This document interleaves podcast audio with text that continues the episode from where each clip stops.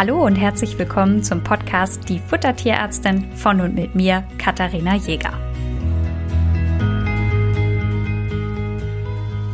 Herzlich willkommen zu dieser Folge, auf die ich mich sehr freue, denn das Thema habe ich mir schon sehr, sehr lange für den Podcast vorgenommen. Zugegeben habe ich es vielleicht ein ganz bisschen vor mir hergeschoben, und zwar geht es um das Thema Ernährungsberatung versus tierärztliche Ernährungsberatung. Und für alle von euch, die sagen, hä, das klingt doch irgendwie gleich, erkläre ich gleich den Unterschied. Dann gebe ich mal so einen Überblick, wo kommen eigentlich praktizierende Kolleginnen im Studium mit dem Thema Ernährung in Berührung? Was ist dran an dem Mythos, dass alle Tierärztinnen von der Futtermittelindustrie bezahlt werden? Was bedeutet eigentlich firmenunabhängig? Und zu guter Letzt habe ich das Ganze für euch als kleine Checklist zusammengefasst, woran ihr erkennen könnt, ob eine Ernährungsberatung seriös oder vielleicht auch eher nicht ist. Aber starten wir vielleicht mal ganz vorne. Ernährungsberatung ist in Deutschland keine geschützte Begriffs- oder Berufsbezeichnung. Das bedeutet, jeder kann sich einfach Ernährungsberater für Hunde und Katzen nennen. Und wenn man so ein bisschen durch Instagram scrollt, sieht man dann in den Biografien immer mal wieder zertifizierte Ernährungsberatung. Und ehrlich gesagt, könnte ich jetzt meinen Drucker anschmeißen, könnte ich nicht, ich habe keinen, aber wenn ich einen hätte, könnte mir ein Zertifikat ausdrucken und wäre dann zertifizierte Ernährungsberaterin. Und ehrlich gesagt kann das jeder von euch machen. Und weil der Beruf an sich schon nicht definiert ist, ist natürlich auch nicht definiert, welche Ausbildung oder welche Fortbildungen es braucht, um sich Ernährungsberaterin nennen zu dürfen. Denn eigentlich gar keine. Und das bedeutet, dass es natürlich ganz viele Leute gibt, die auf die Idee kommen, Ernährungsberaterin zu werden. Und das klingt ja auch fantastisch. Ich meine, man hat was mit Hunden zu tun, man hilft Menschen, man arbeitet digital von zu Hause aus, man, ja, man beschäftigt sich mit Hunden und es ist doch fantastisch, man kann das flexibel in den Tag mit einbinden. Ja, klingt doch nach einem Traumjob, oder nicht? Und da muss man jetzt mal ehrlich sagen, dass natürlich auch Leute, die sagen, naja, ich würde jetzt gerne mich zum Ernährungsberater ausbilden lassen, überhaupt nicht beurteilen können, welche Ausbildungen sind denn jetzt gut oder welche sind denn nicht so gut. Und ehrlich gesagt kann man erst, wenn man eine gewisse fachliche Expertise hat, beurteilen, ob das, was das Gegenüber einem da erzählt, fachlich auch so stimmig ist. Und es ist natürlich ein Riesendilemma. Wir haben Leute, die vielleicht interessiert sind, sagen, ich würde das total gerne machen, aber vielleicht gar nicht wissen, woran sie jetzt erkennen, ob eine Ernährungsberatung gut ist oder nicht. Und jetzt stellt euch mal vor, jemand macht eine Schule für Ernährungsberatung auf. Da gehen jetzt ganz fleißige kleine kleine Schülerinnen hin und sagen, ja, ich will jetzt hier was über Ernährung lernen. Und vorne steht jemand, der selber überhaupt keine in irgendeiner Art ähm, Nachweise haben muss, dass diese Person überhaupt befähigt ist, jemanden zur Ernährungsberatung ausbilden zu können. Und das ist dann einfach eine Frage des Selbstbewusstseins. Wenn ich mich davon hinstelle und sage, ja, so und so ist das, dann übernehmen natürlich alle Leute, die da artig in der Schulbank sitzen, dieses Wissen und denken, das sei bare Münze. Das hat aber zum einen relativ wenig mit wissenschaftlicher Arbeit oder mit Richtigkeit zu tun und erst recht gibt es keinerlei Kontrolle darüber. Und ihr merkt, dass ich dieses Thema nicht erwähnen kann, ohne da so ein bisschen emotional zu werden, weil es gibt sicher ganz viele Leute, die bemüht sind, die sagen, sie wollen da gerne was machen und da irgendwo reinfallen in irgendjemanden, der denkt, er hätte die Weisheit mit Löffeln gefressen und ähm, ist jetzt irgendwie in der Position, sein Wissen über die Welt zu, zu verteilen und da entstehen so viele Irrglauben und so viele Mythen. Und es hat schon seinen Sinn, warum ich meinen Mythenmittwoch bei Instagram habe und jeden Mittwoch mir eins von diesen Dingern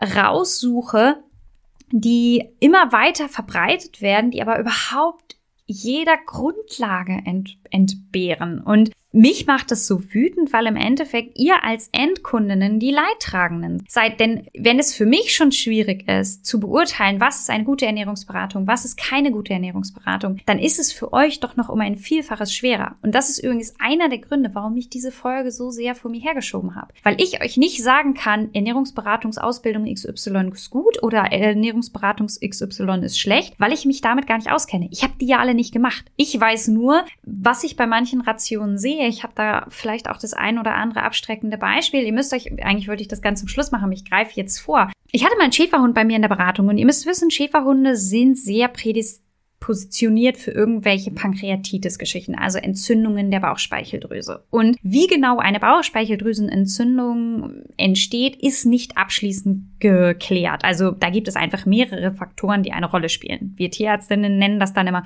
multifaktorielles Geschehen. Aber klar ist, dass einer der Faktoren ist, wenn ich eine zu fettreiche Ration an einen pankreatitis-empfänglichen Hund sozusagen fütter, dann bekommt der in der Regel mit ziemlich hoher Wahrscheinlichkeit eine Pankreatitis. Und genau das ist passiert. Hier ist jemand zu einem BAF-Berater gegangen, hat einen Plan bekommen und der hatte 40 Prozent Fett in der Trockensubstanz. Ja, also fast die Hälfte. Und dieser Hund hat eine Pankreatitis bekommen. Der ist richtig krank gewesen. Der musste in die Klinik, der ist infundiert worden, der ist mehrere Tage dort geblieben. Dieser Hund ist wirklich krank gefüttert worden. Von jemandem, der vermutlich nach bestem und Gewissen irgendwann so eine Fortbildung für ein Wochenende gemacht hat, gesagt hat, ich mache jetzt hier mal eine Beratung und ich mache mich damit jetzt selbstständig.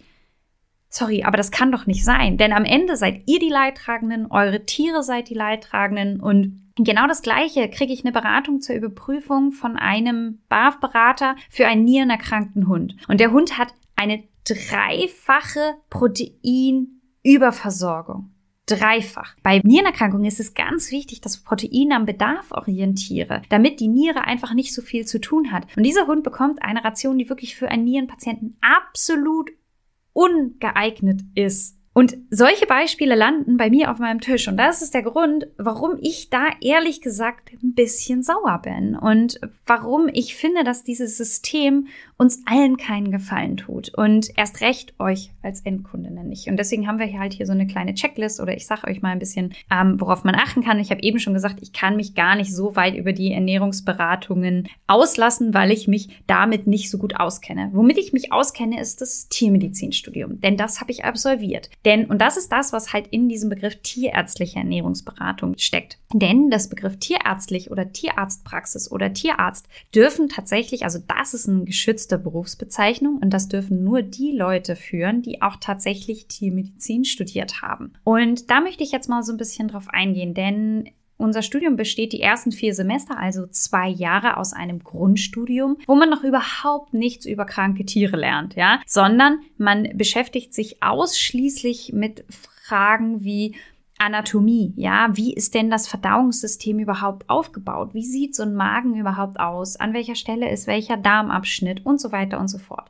Parallel lernt man über die Physiologie die Verdauung an sich kennen, also welche Verdauungsenzyme gibt es? Wie funktioniert das Ganze? Dann schaut man sich in der Physiologie auch die ganzen Organsysteme an, ne? Wie funktioniert eigentlich so eine Niere? Und da greifen dann Anatomie und Physiologie ineinander, denn ohne das, wie es aufgebaut ist, kann man natürlich auch nicht die Funktionalität erklären. Gleichzeitig haben wir Biochemie gemacht, indem wir uns sehr intensiv mit Themen Vitamine, Aminosäuren, Peptide, all sowas, also diesen ganzen Bausteinen, woraus ein Körper besteht oder auch eben Futterbestandteile. Ja? Ähm, das lernt man sehr, sehr ausführlich, denn um zu erkennen, was einem Tier fehlt, muss man erstmal erkennen, wie ein gesunder Organismus funktioniert. Denn wenn ich weiß, wie ein gesunder Organismus funktioniert, kann ich Abweichungen erkennen und dann kann ich diese eben auch diagnostizieren und dann dementsprechend auch behandeln. Im Anschluss an dieses Grund Studium geht man dann auf verschiedene Fachbereiche ein. Und da ist es so, dass man im fünften und sechsten Semester auch Vorlesungen hat. Im fünften Semester zum Beispiel allgemeine und spezielle Tierernährungslehre und Futtermittelkunde. Ich habe übrigens in München studiert, also das gilt jetzt hier für München. Ähm, es ist aber so, dass alle fünf Universitäten, an denen man Tiermedizin in Deutschland studieren kann, eine ähnliche Prüfungsverordnung haben. Das heißt, oder nicht eine ähnliche, die gleiche. Ähm, das bedeutet, dass die sich da nicht so groß unterscheiden. Und im sechsten Semester hat man eine Vorlesung spezielle Tierernährung und Diätetik. Dort wird dann verschiedene fütterungsrelevante Themen gelesen. Und zusätzlich begleitend gibt es acht praktische Kurse mit Anwesenheitspflicht, die, ähm, ja, da hat man eine Sensorik, man rechnet mal ein bisschen mit einer Excel-Tabelle, man geht einfach erste Schritte in Richtung Futtermittelkunde, Tierernährungslehre und so weiter und so fort. Und damit beschäftigt sich auch jeder Student ziemlich intensiv, denn im Anschluss an diese Vorlesungen und diese praktischen Kurse gibt es eine Staatsexamensprüfung. Ja, das heißt, jeder wird im Rahmen seines Studiums auch im Thema Futter- oder Tierernährung auch einfach geprüft. Man muss dazu sagen, dass das nicht nur um Hund und Katze geht, sondern auch um Wiederkäuer, Schwein, Pferd und so weiter. Das heißt, man hat da natürlich einen guten Einstieg. Jetzt muss man aber auch ehrlich sagen, wir studieren insgesamt elf Semester. Ihr könnt euch überlegen, was für ein wahnsinniger Wissensmasse das ist, wenn man elf Semester verschiedene Tierarten studiert, wenn man sich mit dem ganzen Zeug auseinandersetzt. Und da ist es natürlich so, dass nicht bei jedem Tierarzt eventuell der Schwerpunkt auf der Ernährung liegt. Und es deswegen sinnvoll ist, weil es ein so großes Fachgebiet ist, sich in diesem Fachgebiet auch weiter zu spezialisieren. Und deswegen gibt es auch im Anschluss an das Studium Weiterbildungsmöglichkeiten. Ihr müsst dazu wissen, ich, man macht ja im Abschluss an seine Tierarzt, äh, also in sein Tiermedizinstudium eine Approbation. Die hängt bei mir natürlich ganz stolz an der Bürowand. Und da ist es so, dass nur die Leute, die diese Approbation haben, sich eben Tierärztin oder Tierarzt nennen dürfen. Und es ist so, dass wenn man diese Approbation bekommt, nicht etwa einfach, weil man es gekriegt hat, für sein Leben lang Tierärztin ist, sondern es ist so, dass man regelmäßig Fortbildungsstunden besuchen muss. Das ist von der jeweiligen Landestierärztekammer vorgegeben, wie viele Stunden in welchem Zeitraum das sein müssen. Und die kann man natürlich fachspezifisch machen. Und da gibt es jetzt bestimmte Weiterbildungsmöglichkeiten. Und so gibt es für jemanden, der nach dem Studium sagt, ich möchte mich auf das Thema Ernährung spezialisieren, zum Beispiel die Möglichkeit, einen Fachtierarzt zu machen. Ja, also es gibt den Fachtierarzttitel auch für die Tierernährung. Man muss aber dazu sagen, das ist so einer der Gründe, warum ich den gar nicht unbedingt anstrebe. Der ist nämlich nicht nur für Hund und Katze, sondern der umfasst auch Wiederkäuer, Schweine, Pferde und so weiter und so fort. Das bedeutet, dass man da auch in der Lehre ein bisschen mit, mit ja, Wiederkäuern und so weiter äh, zu tun haben muss. Wer das Ganze nur für Kleintiere machen möchte, für den gibt es die Zusatzbezeichnung für Kleintiere. Das ist das, wo ich gerade darauf hinarbeite. Und zwar ist es so, dass es da eine Weiterbildungszeit von zwei Jahren gibt. Das ist, hängt ein bisschen davon ab, wie viel Ernährung man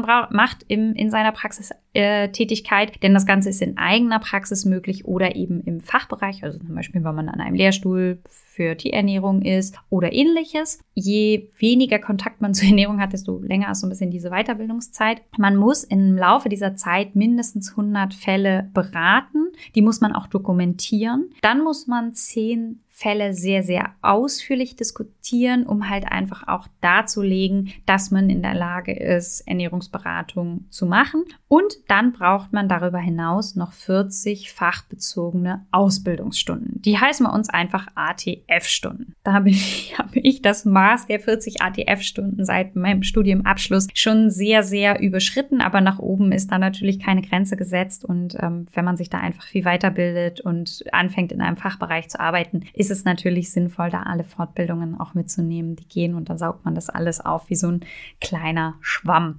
Genau. Wichtig ist, dass von diesen 40 Fachstunden 20 Firmen unabhängig sind. Und damit kommen wir jetzt zu einem anderen wichtigen Thema. Es gibt natürlich immer mal wieder Fortbildungen, die auch von großen Futtermittelherstellern gesponsert werden. Das ist so. Ja, das heißt aber nicht, dass die vorgeben, was der Inhalt ist. Es kann ja zum Beispiel sein, dass jemand mich anfragt und sagt, hier könntest du einen Vortrag halten zum Thema Ernährung oder was auch immer. Und dann holen die externe Experten und diese Experten halten dann den Vortrag. Und diese Experten werden im Rahmen dieses Vortrages natürlich finanziert, unter anderem von dem Sponsor der Veranstaltung, der dann auch als ein solcher auftritt. Dieses Sponsoring ist natürlich für Werbeplattform. Das heißt, der Name steht dann vorne auf der Folie vielleicht drauf oder das wird dann erwähnt. Vielen Dank an unseren Sponsor XY oder auf Kongressen kann es manchmal sein, dass natürlich bestimmte Firmen als Sponsoren auftreten.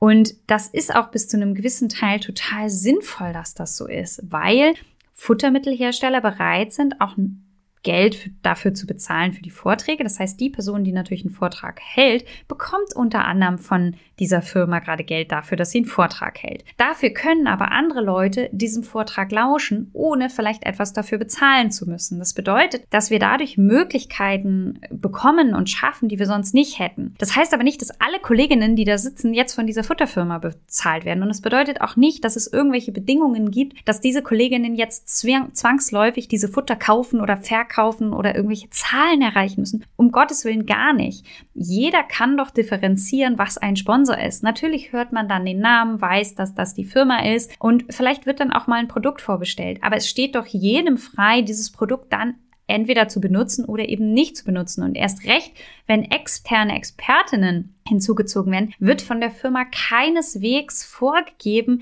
wie dieser Vortrag zu sein hat. Ja, also da sind viele dann sogar sehr, sehr frei und bekommen keine Vorgaben. Nichtsdestotrotz, das war mir jetzt einfach mal einmal wichtig, diesen kleinen Exkurs zu machen, weil immer wieder dieses, ähm, ja, dieses, wie soll ich sagen, Gerücht auftaucht, dass Tierärztinnen von der Futtermittelindustrie verkauft werden. Und ich möchte hier das, ich weiß nicht genau, ob es jetzt hier reinpasst, aber eigentlich ist es schon sinnvoll, das jetzt hier einmal zu erwähnen. Tierärztinnen sind ehrlich gesagt überhaupt nicht gut auf die Futtermittelindustrie zu sprechen. Ja, ihr müsst euch vorstellen, ich habe zwei Jahre selber im Außendienst gearbeitet für einen Futtermittelhersteller und bin dort mit vielen Kolleginnen auch ins Gespräch gekommen. Und was passiert, wenn jetzt euer Tierarzt euch sagt, hier, das und das Futter ist sinnvoll, das ist auf die Bedürfnisse deines Hundes angepasst, weil dein Hund eine Erkrankung hat, bitte fütter das. Dann macht der Tierarzt es nicht, weil er an diesem Sack Futter was verdient, sondern weil er weiß, wie wichtig es ist, dass bei bestimmten Erkrankungen die Fütterung umgestellt wird. Jetzt ist aber im Praxisalltag nicht unbedingt die Zeit, das Ganze so individuell zu beraten, wie ich das machen kann. Ne? Meine Beratungen dauern in der Regel eine Stunde. Danach schreibe ich noch ein Gutachten. Das ist für die meisten Tierarztpraxen im Praxisalltag nicht leistbar. Außerdem habe ich gerade erzählt, wie viel Fortbildungsstunden ich mache, damit ich mir diese Expertise aneignen kann in meinem Fachbereich. Die Kollegen draußen, die ähm, impfen, die die normale Sprechstunde machen, haben vielleicht andere Schwerpunkte. Und das ist auch gut so. Und es ist super, dass es verschiedene Schwerpunkte gibt. Bedeutet aber, dass die vielleicht auch gar nicht den Zugriff auf ein Rechenprogramm haben und Rationen einfach mal ebenso erstellen können. Und das bedeutet, für die ist es aber so, dass sie natürlich wissen, dass Tiere Diätfutter brauchen. Und da gibt es nun mal bestimmte Hersteller, die Diätfutter herstellen. Und jetzt müsst ihr euch vorstellen, natürlich hat der Kollege regelmäßig Tierbesitzer da, die erkrankte Tiere haben und dann gibt er denen ein Futter mit. Weil er der Meinung ist, dass es sinnvoll ist, dieses Tier auf ein Diätfutter umzustellen. So, jetzt kauft ihr dieses Diätfutter bei diesem Kollegen und wollt das Futter danach nachkaufen, weil er sagt, ja, hat es gut funktioniert, der Hund hat das gut gefressen, das äh, entspricht der Diätik, kann, äh, Diätetik, das passt alles. Und jetzt seht ihr, dass im Internet das Futter mitunter günstiger ist. Was passiert dann bei euch? Natürlich denkt ihr, oh Gott, der Tierarzt, der ist ja total frech, der hat ja das Futter viel teurer gemacht und der möchte ja ganz viel Geld mit dem Futter verdienen. Nein. Natürlich kann dieser Eindruck entstehen, aber, und jetzt möchte ich mal eine Lanze für meine ganzen praktizierenden Kolleginnen brechen. Jetzt stellt euch mal vor, ihr seid eine Tierarztpraxis, für die Futter eher so ein, naja, ich weiß, Futter ist wichtig, aber ich habe gar nicht die Lagerkapazitäten, so viele Diätfutter da zu haben, wie es gibt. Und was ist das nächste? Naja, wenn ihr jetzt dieses Futter bei dem Kollegen mitgenommen habt und dann seht ihr im Internet, das ist teurer. Dann seid ihr natürlich total sauer auf den Kollegen, weil ihr denkt, das sei ein Halsabschneider. Was passiert in echt? Die Hersteller geben den Online-Händlern Preise ne, als Verkaufspreise, die für die Tierarztpraxen nicht realisiert werden, weil die Tierarztpraxen nehmen dann natürlich nur zwei Sack ab, weil keine Ahnung, Schrittpatienten gibt es einfach nicht so viele, dann habe ich halt dafür nur zwei Säcke, dann habe ich halt zwei Säcke Magen-Darm und wie auch immer. Das bedeutet, dass zum Teil der Preis, den der Tierarzt als Einkaufspreis hat, bereits höher ist als das, was der Verkaufspreis von riesigen Online-Händlern ist. Und das ist ein Problem.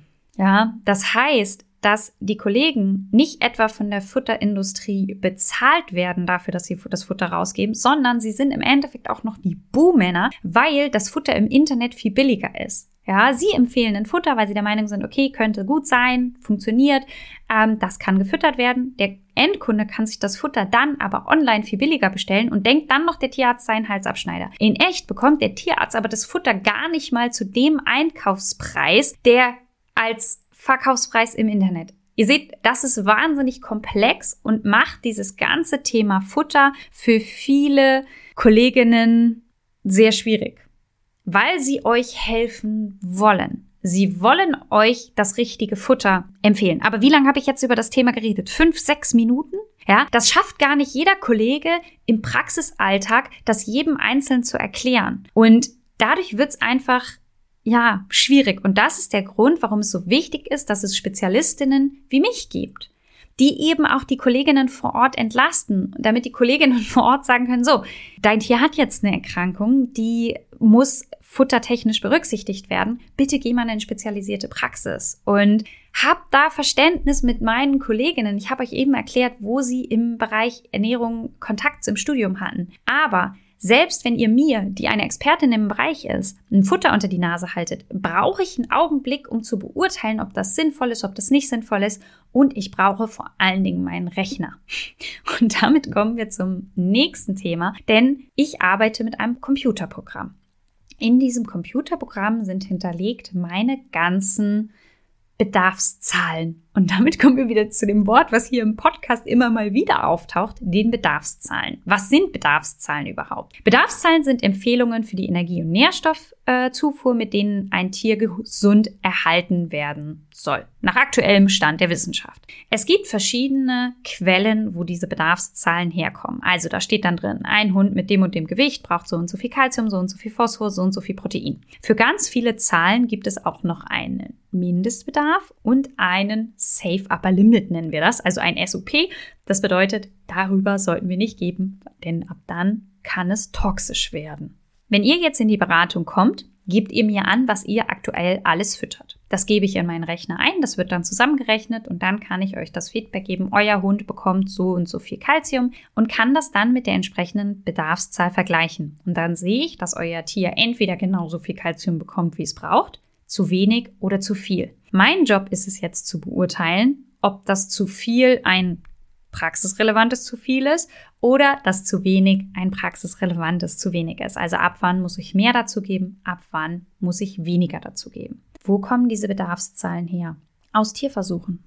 Ja, und darüber kann man jetzt denken, was man will. Es ist einfach so, dass bestimmten Tierkohorten über eine gewisse Zeit ein Nährstoffexzess gegeben wurde. Dann wurde geguckt, was passiert. Dann hat man einer bestimmten Tiergruppe eine gewisse Zeit sehr viel zu wenig Nährstoffe gegeben und hat dann auch geguckt, was passiert. Und darüber, ja, wie gesagt, kann man jetzt denken, was man will. Aber jeder, der diese Bedarfszahlen verwendet, und dann, es gibt manchmal so Tierfutter, da steht dann drauf ohne Tierversuche. Und dann denke ich, ah, habt ihr die Bedarfszahlen nicht genutzt? Na, das ist doof. Dann würde ich dieses Futter nämlich nicht verwenden. Das mag jetzt irgendwie gemein klingen, aber im Endeffekt ist das eine Methode der wissenschaftlichen Arbeit, weil einfach diese Hunde über gewisse Zeiträume tierärztlich begleitet natürlich die ganze Zeit, ja, bestimmte Versuche gemacht wurden und die Auswirkungen auf ihre Körper überprüft wurden. Und diese Zahlen können wir heute nehmen, um unsere gesamte Population der Hunde gesund zu erhalten. Und ich bin dankbar dafür, dass diese Versuche gemacht wurden, wenn hier Lemon zu meinen Füßen liegt und ich weiß, dass sie genau das bekommt, was sie jeden Tag braucht. Das gibt mir einfach eine gewisse Sicherheit. Und das ist reine Mathematik. Und damit kommen wir jetzt mal zu der Frage zurück. Ernährungsberatung versus tierärztliche Ernährungsberatung. Ernährungsberatung ist Mathematik. Ich habe Bedarfszahlen, ich rechne, was bekommt das Tier, was sollte es bekommen, ist es übereinstimmt, ist es nicht übereinstimmt, ist es zu viel, ist es zu wenig. Das kann fast jeder lernen. Dafür muss man nicht unbedingt Tierärztin sein, sind wir ganz ehrlich. Bedeutet aber, und damit kommen wir unserer Checkliste so ein bisschen näher. Ein Punkt, den ihr beachten solltet, ist, spricht die Ernährungsberaterin über Bedarfszahlen, sprechen sie von bedarfsgerecht, wird dort ein Rechenprogramm verwendet? Fragt das einfach mal nach, ob die ein Rechenprogramm benutzen, wie zum Beispiel Excel oder ein Praxisprogramm oder was auch immer, mit dem diese Berechnung vorgenommen wird. Und ja, auch der BAF-Berater wird ähm, rechnen, denn dort wird berechnet mit einer 80-20-Methode. Das heißt, ich berechne drei Prozent des Körpergewichtes Davon nehme ich 80 Prozent und davon 20 Prozent. Das muss ich natürlich auch rechnen. Da reicht mir aber ein ganz normaler Taschenrechner, da brauche ich kein Rechenprogramm. Das bedeutet aber, dass diese Pläne in der Regel nicht bedarfsgerecht sind. Und es passiert, dass einige Berater sagen, nee, Bedarfszahlen brauchen wir nicht. Denn Bedarfszahlen seien alle ja eh nur mit Fertigfutter ermittelt. Und ja, es stimmt, die Tierversuche, die ich erwähnt habe, sind zu einem Teil mit Fertigfutter erstellt worden. Und ja, es stimmt auch, dass die Bioverfügbarkeit von einigen Sachen, wenn die Sachen nicht zu Fertigfutter verarbeitet wurden, besser ist. Aber es gibt auch Stoffe, da ist die Bioverfügbarkeit, wenn es bearbeitet wurde, besser. Denkt mir nur mal an die Kohlenhydrate. Wenn ihr da eine rohe Kartoffel reinschmeißt, dann kann euer Hund damit irgendwie gar nicht mal so richtig viel anfangen. Wenn das aber über ein Trockenfutter erhitzt und aufgeschlossen wird, ist die Stärke verfügbar und zugänglich. Das heißt, man kann nicht so pauschal sagen, weil es Fertigfutter ist, ist alles schlechter verfügbar. Und ich sag mal so, in den meisten Barfrationen fehlt es an Vitamin D und Jod. Und zwar nicht nur ein bisschen, sondern komplett. Und wenn ich null mit null multipliziere, ist das immer noch null. Und das bedeutet zu argumentieren, naja, Bedarfszahlen braucht man ja nicht, weil die Bioverfügbarkeit im frischen Fleisch besser ist, halte ich für viel zu kurz gedacht. Denn wenn ich nichts mit nichts multipliziere, bleibt es noch nichts. Und das ist der Grund, warum ich mich an meinen Bedarfszahlen festhalte und auch dazu stehe und immer mit Bedarfszahlen arbeiten werde, weil die einfach eine gewisse wissenschaftlichen Standard in die Ernährungsberatung bringen und das ist mir wichtig, dass wir diesen wissenschaftlichen Standard, den wir haben, nutzen. Und das können natürlich tierärztliche Ernährungsberatungen machen, das können aber auch andere Beratungen machen. Aber um herauszufinden, dass eine andere Beratung das macht, solltet ihr mit denen in Dialog gehen und fragen, nach welchen Standards die arbeiten und ob die mit Bedarfswerten arbeiten. Denn sind wir ehrlich, der Bedarfswert ist der Goldstandard, also das, was auf jeden Fall gemacht werden muss. Was natürlich auch einen guten Ernährungsberater oder auch einen guten tierärztlichen Ernährungsberater ausmacht, ist, dass fütterungsunabhängig beraten wird. Also wenn ihr zu mir kommt, ist es völlig in Ordnung, wenn ihr ein Trockenfutter wollt. Es ist in Ordnung, wenn ihr Nassfutter wollt. Es ist in Ordnung, wenn ihr eine Rohfleischfütterung wollt oder kochen oder irgendeine Mischung aus allem. Wir machen aus allem eine schöne Ration, die euch zu euch passt. Wenn eine Beratung ausschließlich für eine Fütterungsform berät, das kann nicht sinnvoll sein, weil es gibt nicht die eine Fütterungsform, die für alle geeignet ist. Das ist einfach nicht machbar. Es gibt tolle Trockenfutteration, es gibt tolle Barfrationen und so weiter und so fort. Ich wiederhole mich. Das habe ich in ähm, Was ist die richtige Fütterung in einer anderen Podcast-Folge auch schon mal ausführlich erklärt. Ja, das ist eine meiner allerersten Folgen gewesen, weil mir das so wichtig ist zu sagen, es gibt nicht die eine richtige Firma äh, die, das eine richtige Futter. Firma. Das war jetzt ein freudscher Sprecher. Ich wollte mich gerade so überleiten zum nächsten Thema. Ich habe eben schon so ein bisschen Futterindustrie und Bezahlen von Futterindustrie gesprochen. Und da wollte ich jetzt noch mal zu einem Thema kommen, firmenunabhängig, deswegen der Versprecher mit der Firma. Wie ist das denn bei mir in der Arbeit? Ähm, ja, ich verwende Firmen. Und ich bekomme regelmäßig bei Instagram die Anfrage, hey, ich hätte, würde gerne Trockenfutter füttern. Welche Firma kann man denn uneingeschränkt empfehlen? Ich kann keine Firma uneingeschränkt empfehlen. Ich muss mir immer angucken, passt diese Firma zu diesem einen Tier? Ist das individuell machbar? Gerade bei Katzen habt ihr eine Riesenspanne des Energiebedarfs. Ihr habt Katzen, die haben 50 Prozent des durchschnittlichen Energiebedarfs einer Katze und andere, die haben 120 Prozent. Das heißt, die eine Katze braucht mehr als doppelt so viel Kalorien wie die andere. Und wenn ich den beiden jetzt das gleiche Futter gebe, kann das nicht pass passen. Und wenn jetzt jemand auf mich zukommt und sagt, ja, ich habe eine Katze und welches Trockenfutter kann ich der denn geben, denke ich mir so, ja, weiß ich jetzt nicht, ob ohne irgendwelche Daten und Fakten über deine Katze zu kennen. Ich muss ja erstmal abfragen, welche Bedürfnisse hat deine Katze überhaupt? Und ich gestehe, dass ich fünf, sechs Firmen habe, auf die ich super gerne zurückgreife. Das hat zwei Gründe. Zum ersten geben mir diese Firmen einfach alle Daten. Und damit komme ich wieder in meine Rechnerei und kann wieder alle Zahlen berücksichtigen. Und das Zweite ist, dass ich diese Präparate kenne und relativ schnell darauf zurückgreifen kann. Das bedeutet in der Ernährungsberatung, und das ist übrigens nochmal ein großer Unterschied zwischen Ernährungsberatung und tierärztlicher Ernährungsberatung, die Abrechnung. Eine normale Ernährungsberatung kann einfach sagen, hör zu, ein Plan kostet bei mir immer 150 Euro. Und dann würden einfach 150 Euro rechnet. Das darf ich als Tierärztin gar nicht. Ich bin an die Gebührenverordnung für Tierärztinnen gebunden. Das bedeutet, dass ich dort nur gewisse Parameter verwenden kann. Und einer dieser Parameter ist Zeit. Und ich weiß im Vorfeld nie, wie viel Zeit ich für die Beratung eines Falles brauchen werde. Wenn ihr ganz wenig Fragen habt, weil ihr zum Beispiel ganz fleißig alle Podcast-Folgen gehört habt und ich gar nicht mehr so viel erzählen muss, sind wir schneller. Das bedeutet, ihr spart Geld. Und wenn ich jetzt auf Futter zurückgreife, die ich kenne, nicht neu in meinen Rechner eingeben muss, nicht extrem lange recherchieren muss, bin ich schneller. Das heißt, das ist für euch ein Zeitfaktor. Wenn ihr aber um die Ecke ein Futtermittel habt, das ihr dort direkt um die Ecke einkaufen könnt, mit dem ihr super happy seid, das uns alle Daten gibt, dann gebe ich das liebend gerne in meinen Rechner ein.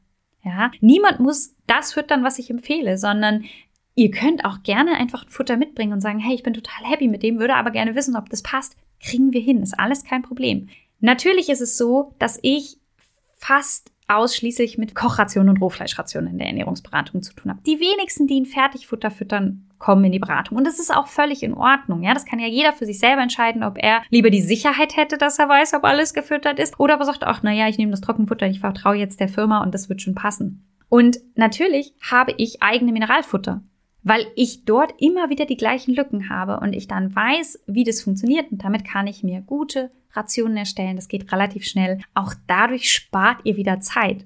Ihr wollt meine Mineralfutter nicht nehmen, sondern wollt gerne Präparat XY. Sagt Bescheid. Deswegen reden wir miteinander. Deswegen machen wir individuelle Gespräche. Ja, also ich bin firmenunabhängig, ja, aber trotzdem habe ich so meine Pappenheimer, die ich gerne nehme, da bin ich ehrlich. Und natürlich habe ich auch meine eigene Mineralfutter, weil ich die einfach gerne habe, weil ich mir da sehr viel Gedanken gemacht habe über die Rezepte und die verwende ich dann natürlich auch dementsprechend gerne. Aber wie gesagt, wenn ihr was anderes wollt, redet mit mir. Also alles ist möglich und ich freue mich da auch auf Alternativen. Aber das spielt einfach eine, die Zeit eine Rolle. Und wie gesagt, bei mir wird nach Zeit berechnet und nicht nach Festpreis. So, kommen wir zu guter Letzt zu unserer versprochenen Checklist. Ein wichtiger Punkt ist für mich, wenn ihr jetzt eine Ernährungsberatung macht, will die Person, die die Ernährungsberatung macht, die bisherige Fütterung wissen. Oder wird einfach neu ein Plan gerechnet, nur anhand der Daten des Hundes? Für mich gehört zu einer seriösen Beratung immer die Überprüfung der bisherigen Fütterung, weil man sich da nämlich den individuellen Energiebedarf eines Hundes anguckt und dementsprechend dann die Ration neu macht. Habt ihr irgendwo vielleicht das Wort bedarfsgerecht entdeckt oder Nährstoffbedarf oder einen Rechner oder solche Sachen? Das ist wunderbar. Dann, was eher ein Negativ-Checklist ist, wenn dieses 80-20-Konzept von, ihr merkt, ich kann es nicht verheimlichen, ich bin, ich bin davon einfach kein Fan. Ähm, denn ja, ihr könnt dieses 80-20-Konzept durchaus bedarfsgerecht machen. Aber bedenkt bitte, dass es dann 15 bis 16 Zutaten für euren Hund oder eure Katze braucht. Und damit meine ich jetzt nicht fünf Innereien, fünf Fleischsorten und fünf Gemüsesorten, sondern ich meine Fleisch, Innereien, Lebertran, Seealge, Eierschale, Öle und so weiter und so fort, ja. Ähm, vielleicht ein bisschen Nüsse und so. Das ist einfach ein bisschen komplexer als ich gebe mal nur Fleisch und ein bisschen Obst und Gemüse. Ja, so einfach ist es dann leider doch nicht. Und mit welchem Rechnungsprogramm bzw. Tool wird denn die Ration angepasst? Auch das ist was, was man durchaus nachfragen kann und wo man sicher bei jemandem, der das gut macht, auch eine schöne, ein schönes oder ein ausführliches Feedback bekommt oder auch so zu einzelnen Ernährungsberatungsausbildungen kann und ja, werde ich mich ja auch nicht äußern, weil ich mich damit nicht so gut auskenne. Mir ist nur einfach wichtig, dass ihr wisst, es gibt keine offizielle Ausbildung. Wenn ihr einen gesunden Hund habt, spricht für mich auch nichts dagegen, zu einem guten Ernährungsberater zu gehen. Sollte euer Tier krank sein, ich habe es gesagt, wie ausführlich ich vorher Tiermedizin studiert habe, gibt's für mich eigentlich nur eine Option, aber das muss ich natürlich sagen als Tierärztin. Ähm, die Entscheidung liegt natürlich trotzdem bei euch. Ich hoffe, dass diese Folge die etwas andere Art und so ein bisschen mehr die, die Art äh, mehr die Arbeit beleuchtet hat, als jetzt die Ernährungsberatung an sich, für euch trotzdem aufschlussreich war und ihr vielleicht das ein oder andere mitnehmen konntet. Es ist jetzt doch deutlich länger geworden, als ich dachte. Mir fiel es schon auf, als ich meine Notizen so zusammenfasste, dass da immer mehr noch eingefallen ist, was halt in diesen Komplex mit reinkommt. Aber daran seht ihr, wie wichtig das Thema ist. Ihr wollt mich unterstützen bei meiner Arbeit, auch bei diesem Podcast dann bewertet das doch gerne beim Podcatcher eurer Wahl. Gerade bei iTunes könnt ihr Sterne vergeben, bei Spotify könnt ihr Sterne vergeben. Und das hilft mir einfach für die Sichtbarkeit. Und äh, ich freue mich da immer, wenn ich ein paar Sterne sehe. Ich wünsche euch einen schönen Tag und sage bis dahin.